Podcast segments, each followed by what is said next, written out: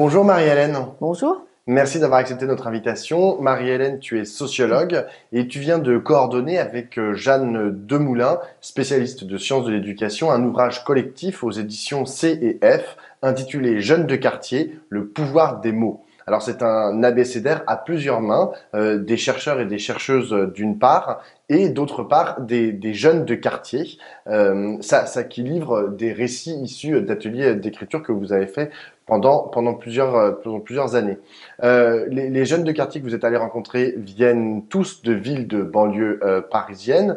tu t'interroges au début en introduction de l'ouvrage sur la pertinence du concept de jeunes de quartier. Euh, si on peut interroger son homogénéité en, général selon de multiples aspects, euh, qu'est-ce qui fait la pertinence selon toi de l'expression consacrée jeune de quartier? Alors, euh, on a beaucoup hésité à reprendre cette expression en fait, mais c'est l'expression qui est utilisée par les jeunes. Nous, dans notre projet de recherche, on avait notre thème, c'était jeunes des quartiers populaires. Et quartier populaire, pour la plupart des jeunes, ça voulait pas dire grand-chose. Ils prenaient populaire au sens de, connu, euh, voilà, bien bien aimé, euh, euh, mais ils ne mettaient de, mettaient aucune description derrière. Ils s'y reconnaissaient pas. Par contre, ils disaient oui, on, est des jeunes, on est des jeunes de quartier. Donc c'est pour ça qu'on a on a repris cette expression qui en même temps, euh, pour certains d'entre eux, euh, est d'abord stigmatisante, parce qu'ils ont euh, l'impression d'être assignés à une identité de jeunes, de jeunes. déjà, la, catégorie de jeunes est discutable. On sait que c'est une catégorie qui qui évolue dans le temps, qui s'est beaucoup qui s'est beaucoup allongée, qui a des, des sens différents selon les, les groupes sociaux dans, dans, avec lesquels on travaille. et puis, donc, la catégorie de jeunes est discutable et la catégorie de quartier euh, peut être aussi euh, enfermante. Donc ce que montre finalement la, la recherche, qui peut être un peu euh, paradoxal par rapport au, titre de, l'ouvrage, c'est pour ça que on a aussi affirmé le pouvoir des mots, c'est que cette catégorie, elle, elle renvoie à une diversité de contextes d'abord, parce que les quartiers populaires sont des quartiers très divers. On a travaillé dans des grands ensembles comme euh, comme, euh, les Tarterets à Corbeil ou dans des quartiers en gentrification dans le 18e arrondissement ou d'autres quartiers comme le centre-ville de, de Saint-Denis. Donc on a une très grande diversité de formes de formes urbaines.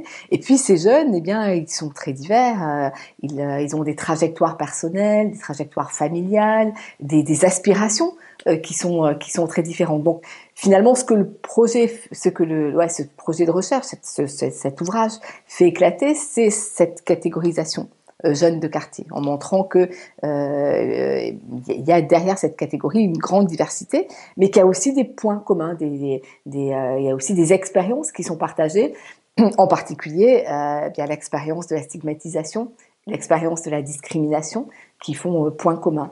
Alors justement, cette expérience de la stigmatisation et de la discrimination euh, comme, euh, comme point commun, est-ce que tu penses que ça peut constituer euh, une, une force, enfin, à partir du moment où il y a une constatation collective en fait de stigmatisation, est-ce que tu penses que ça peut constituer une force en fait que de le constater collectivement? Est-ce que tu penses que ça peut être considéré par exemple comme une force propulsive politiquement euh, pour euh, pour ces jeunes. Euh, je pense notamment, par exemple, aux mobilisations contre les violences policières, qui ont constitué à un moment et qui constituent d'ailleurs encore dans certains dans certains territoires des, des, des, des moments en fait où les jeunes se réunissent sur la, sur une même stigmatisation et arrivent en fait à, à faire une proposition politique très forte.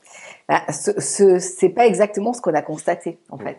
ce qu'on a constaté, euh, c'est que il y a une conscience euh, diffuse en fait des, des, inégalités, de la stigmatisation. De la stigmatisation est beaucoup parlée par les jeunes, mais de la discrimination, euh, et que cette euh, c'est la conscience de vivre dans un paysage, voilà, dans, dans, dans une société dans lequel euh, on est euh, en bas de, l'échelle sociale et dans laquelle on, vit euh, des, formes de discrimination. Cette conscience est, diffuse, elle est, elle est dite, elle est racontée à partir d'une série, d'une série d'anecdotes, mais elle n'est pas forcément conscientisée en discours, en discours politique.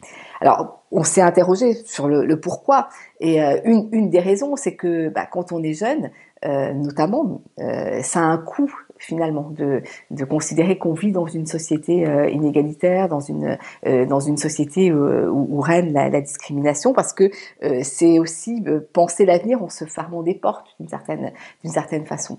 Donc oui, il y a y a cette conscience, on peut dire diffuse, mais elle se transforme pas forcément en, politisation. Alors il y a y a par contre des, des, moments, des expériences qui peuvent contribuer à la transformer en, en, en politisation. Je pense que le travail qu'on a qu'on a fait euh, euh, est un moment de, de conscientisation euh, du, pour une partie des jeunes, pas pour tous, mmh. mais pour une partie des jeunes. Il y a euh, au lycée, par exemple, il y a euh, dans le rapport à l'université, pour euh, un certain nombre de, de, jeunes qui vont à l'université, des, des, moments où eh bien on va passer à cette forme de, de, conscientisation. Il y a eu le mouvement lycéen, par exemple, qui a, qui a été aussi l'occasion de cette conscientisation, le mouvement des Gilets jaunes, par exemple. Mais il n'y a pas du tout d'automatisme entre une situation que les jeunes connaissent, voilà, où ils savent reconnaître le poids des inégalités et euh, une conscience politique. Et par ailleurs, euh, cette discrimination, elle est plus souvent nommée à partir du territoire qu'à partir de catégories euh, sociales ou de catégories ethno-raciales. C'est-à-dire que les, jeunes euh, vont parfaitement euh, opposer leur quartier, donc les, quartiers, comme ils, disent, au, Paris, qui est un Paris pour eux, qui est un Paris blanc et, bourgeois, donc à, des espaces bourgeois. Et là, l'opposition, ils ils la construisent tout à fait. Euh, beaucoup plus qu'ils ne mettront des, des, des mots euh, euh, voilà, en, termes social et en termes ethno-racial. Alors, un, autre point qui fait l'homogénéité entre guillemets euh, de ces de ces jeunes de quartier, c'est aussi des, des mythologies fortes qu'ils peuvent avoir en, en, commun, comme par exemple vous parlez de l'histoire de de Zied et Bouna euh, mort en, en, 2005 à Clichy-sous-Bois après une course poursuite avec euh, avec la police. qu'est-ce qu'en disent les jeunes que vous avez interrogés et surtout qu'est-ce qu'ils en font de cette histoire ou qu'est-ce qu'ils veulent en faire de cette histoire? Alors c'est un élément qui nous a beaucoup intéressé parce que euh, on a on a fait avec les jeunes euh, un exercice ou un jeu euh, qui s'appelle Grande Histoire et Petite Histoire où on demande aux jeunes de de donner des de, citer des événements euh, qui, ont, qui, ont, qui ont été marquants pour eux. Et à partir de ça, on, a construit une fresque, alors à la fois dans chaque quartier, puis ensuite on a fait une grande fresque. Et on s'est aperçu qu'il y avait peu de choses sur l'histoire des quartiers populaires. Euh, et ensuite, dans les entretiens qu'on a fait avec chacun des jeunes, quand on disait 2005, peu de jeunes finalement savaient ce qui s'était passé en 2005. Par contre, euh, une grande majorité nous parlait de Zaïd Bouna. Donc, euh, euh ils, euh, ils, avaient mis des, des noms sur des, des, des rapports violents avec avec la police. Alors même qu'ils étaient beaucoup, enfin, ils étaient très jeunes à l'époque de Zaïd oui. Bouna parce qu'ils ont tous entre 17 et 25 ans en gros. oui, oui, tout à fait. Donc cette question de, de, de, des rapports, enfin de la violence policière dans les quartiers populaires est quelque chose qui est, qui est vraiment euh, partagé, euh, conscientisé par les, par les jeunes, qui revient de façon très, très forte, et en particulier dans deux des quartiers sur lesquels on a travaillé, qui sont Clichy-sous-Bois, parce que bon, c'est c'est le voilà, le quartier des, Bounas, c'est là qu'on qu'on commençait les révoltes de 2005, et Corbeil, où il y a euh, en permanence euh, voilà des euh, des rixes, des des, des des, conflits avec avec la police. Et donc ça montre que cette question des rapports avec la, police est une question majeure euh, dans la façon dont les jeunes vivent euh, vivent leur quartier et c'est ressorti de façon très très euh, très très forte. Et donc dans Zaïe et Bouna, ce que les jeunes notamment de Corbeil et de Clichy mettent, c'est leur leur présent en fait. C'est-à-dire qu'ils se ils se ils se voient dans cette dans cette situation là, dans cette dans cette violence là et ils voient que finalement peu de choses ont changé, si ce n'est même peut-être qu'elles se sont qu'elles se sont aggravées. Alors, il y a un, un, concept auquel vous consacrez un chapitre, mais qui en fait après revient dans, dans plusieurs chapitres, c'est celui de, de l'avenir. Euh, dans quels horizons euh, les jeunes que vous avez interrogés se, se, projettent? Tu disais que ce qui faisait leur euh, homogénéité, c'était leur expérience de la stigmatisation, euh, mais leurs rêves, est-ce qu'ils sont emprunts de cette hypothèse de stigmatisation ou est-ce qu'ils arrivent à rêver plus loin que cette stigmatisation? Bah, C'est très divers euh, et même en arrivant à rêver plus loin cette stigmatisation, la stigmatisation est toujours présente puisque l'enjeu c'est d'en sortir. Euh, ce qui nous a euh, frappé par exemple, c'est que euh, plusieurs jeunes nous ont dit que, et en particulier des jeunes femmes, qu'elles se projetaient à l'avenir à Dubaï. Et pourquoi Dubaï? Parce que Dubaï c'est un endroit où pour elles, on peut porter le, voile sans être sans être stigmatisé. et certaines nous ont dit aussi qu'elles se projetaient en Grande-Bretagne, à Londres. Et, pourquoi Londres? Parce que à Londres, eh bien, elles ont le sentiment qu'il n'y a pas la stigmatisation qu'on peut connaître euh, qu'on peut connaître en France. Donc même les projets d'avenir où, on voilà on essaie de sortir de la situation euh, sont marqués par la situation à partir de laquelle on, les élabore. Euh, et effectivement, ce qui est euh, euh vraiment intéressant c'est que tous ces jeunes, enfin la plupart de ces jeunes se projettent dans l'avenir, qu'ils ont des, ont des rêves et que leurs rêves ne sont sans doute pas, pour une part, très différents des rêves de la jeunesse ordinaire, euh, bien que nous aussi on ait travaillé sur une jeunesse ordinaire, mais qu'on met toujours dans une case, dans une case spécifique. Donc il y a des rêves, il y a des rêves d'études, il y a des rêves de départ, il y a des rêves de voyage, et en particulier chez les, les filles, c'est très frappant de voir que toutes les filles euh, se projettent comme dans une vie où, elles seront autonomes, où elles auront un travail, où elles seront euh, indépendantes. Et donc on est très loin euh, quand même d'un certain nombre d'images très caricaturales qui montrent les filles comme étant enfermées dans des, dans des schémas, notamment dans des schémas religieux. On voit qu'elles se projettent toutes et qu'elles et qu'elles vont négocier, qu'elles ont une capacité de négocier leur avenir de façon souvent plus forte d'ailleurs que les garçons. Euh, ces rêves, ces possibilités euh, que les jeunes que vous avez interrogés se donnent, euh, elles sont basées sur quoi, d'après toi? Est-ce que c'est plutôt basé sur la présence d'un cadre collectif, comme par exemple l'État via l'école ou via les études supérieures, ou est-ce que c'est plutôt la volonté de croire dans leurs capacités individuelles on, est dans, je pense, je pense les deux. je pense que cette jeunesse-là, comme la jeunesse en général, elle est euh, elle a absorbé un certain nombre euh, d'idées néolibérales, hein, euh, d'idées du, marché, de la, réussite, de la réussite individuelle, même si en même temps on montre qu'il y, y a, beaucoup de formes d'engagement, mais qui sont des engagements en fait individuels à, à, des moments donnés, donc pas, peu de construction euh, euh, associative, quoique oui, il y a aussi de la construction collective, mais qui passe pas par les euh, voilà par, par, par les formes, par les trajectoires qu'on a pu connaître dans les années 60 ou 80 par exemple. Donc cette jeunesse-là, oui, elle est elle est elle est touchée aussi par des formes d'individualisation. Euh, mais elle est aussi marquée par une socialisation euh, collective. Euh, elle est tout à fait consciente de ce que lui apporte l'État, les services publics, et, et, et, donc de, de, de, ce dont elle peut bénéficier, mais, mais en même temps de la façon dont elle est traitée par cet État et par ses services publics.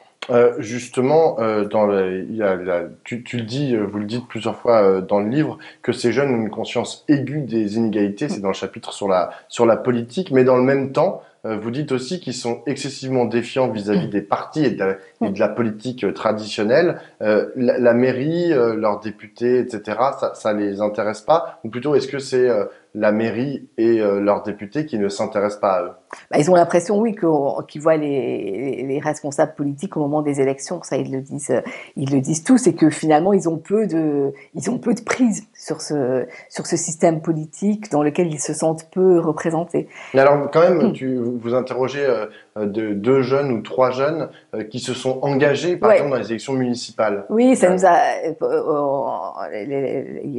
pendant la recherche, effectivement, il y a eu les élections de 2020, voilà. Et en 2020, donc enfin, et on a cinq jeunes, euh, voilà, sur les 100 jeunes avec lesquels on a travaillé, qui se sont présentés euh, aux élections.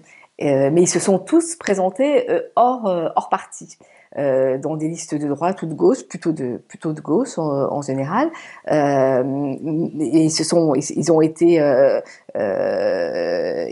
ont, on est allé les chercher en fait pour leur parcours individuel, pour leur engagement, et ils se sont présentés en se disant que, eh bien, ils allaient représenter les, quartiers populaires et les jeunes parce qu'on entendait peu leur voix, et c'est ce que disent d'ailleurs les deux témoignages, hein, le témoignage de de Geneva notamment à, à, Aubervilliers euh, et les témoignages d'Ahmed à, à Versailles.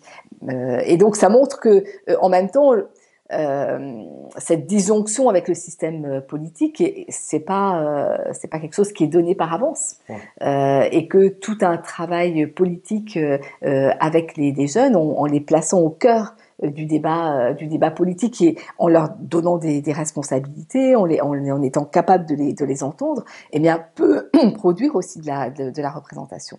Alors, il y a d'autres formes d'engagement que la politique. Tu en as un peu parlé tout à l'heure. Euh, heureusement d'ailleurs qu'il y a d'autres formes d'engagement que la, que la politique, euh, mais vers où elles vont, euh, enfin, vers où vont ces jeunes en fait lorsqu'ils veulent s'engager? Et aussi, pourquoi est-ce que ces autres formes d'engagement, tu parles de, de maraude et d'autres engagements associatifs, pourquoi est-ce qu'elles sont aussi souvent stigmatisées jusqu'à être considérées comme du communautarisme parfois?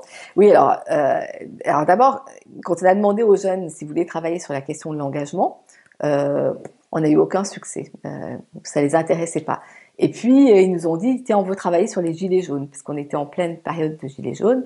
Et là, en travaillant avec eux sur les, gilets jaunes, derrière, il y a une table ronde qui est, hum, publiée dans l'ouvrage, euh, eh bien, sont sorties plein de formes d'engagement, mais que les jeunes n'appellent pas engagement. Donc ça, c'est déjà un, point, un point important. Et on s'est aperçu qu'effectivement, quasiment tous les jeunes de la recherche avaient participé à des maraudes, euh, c'est-à-dire le fait d'aller euh, donner de la nourriture, des couvertures à des personnes en difficulté, à des réfugiés dans Paris, ce qui est quand même euh, voilà assez paradoxal, c'est-à-dire des jeunes de quartiers populaires prennent en charge la solidarité dans dans Paris.